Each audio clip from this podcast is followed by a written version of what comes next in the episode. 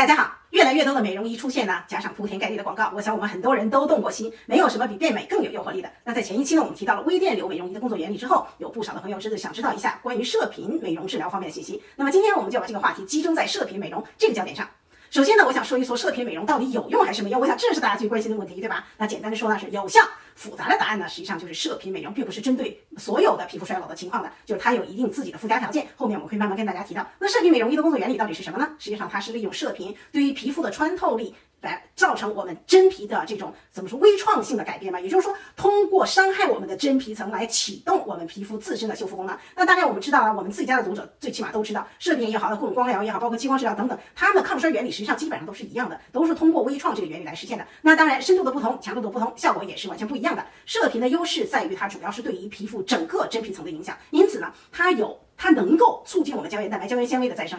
这也是为什么射频治疗仪，这射频治疗常常被称为非手术性拉皮，就是说非创伤性拉皮，就是你不用在这个医生的刀子下，你就可以提到这种微拉的效果。那么单纯的射频治疗呢，都适合哪一些皮肤问题呢？第一个就是。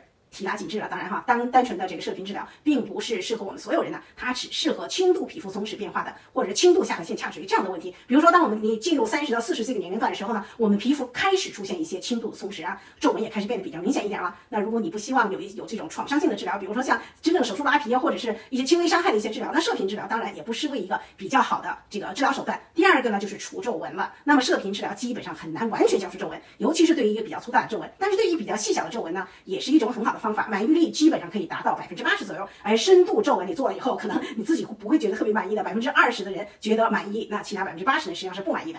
那么第三个就是减脂，比如说我们消除双下巴呀，对吧？这种加热作用呢，对于脂肪细胞是有破坏作用的，因此呢，可以用来塑形，比如减脂，对吧？因此对于改善双下巴呀、提拉紧致局部局部的皮肤呢，当然效果还是不错的。但是如果重度的双下巴，那它的力度就远远不够了。总之，射频治疗只是对于轻度的松弛也好、皱纹也好，或者脂肪堆积也好这一类的皮肤改变。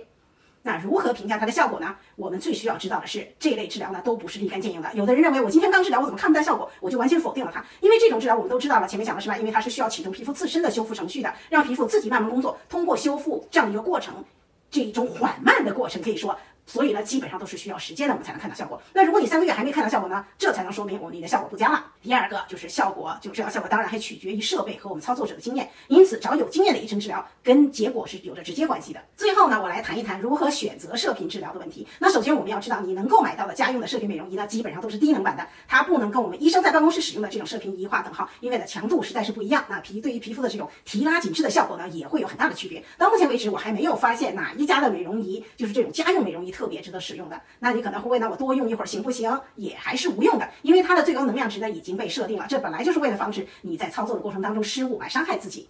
那么我对对这个射频美容治疗的观点呢，就是还是我们交给医生们去做，用比较好的仪器去做，那定期做做射频提拉紧致，比自己在家里使用这种效果更可靠，也不再在选择产品上费心思了。好了，今天的内容就跟大家分享到这儿，谢谢大家收听收看，下周咱们再见。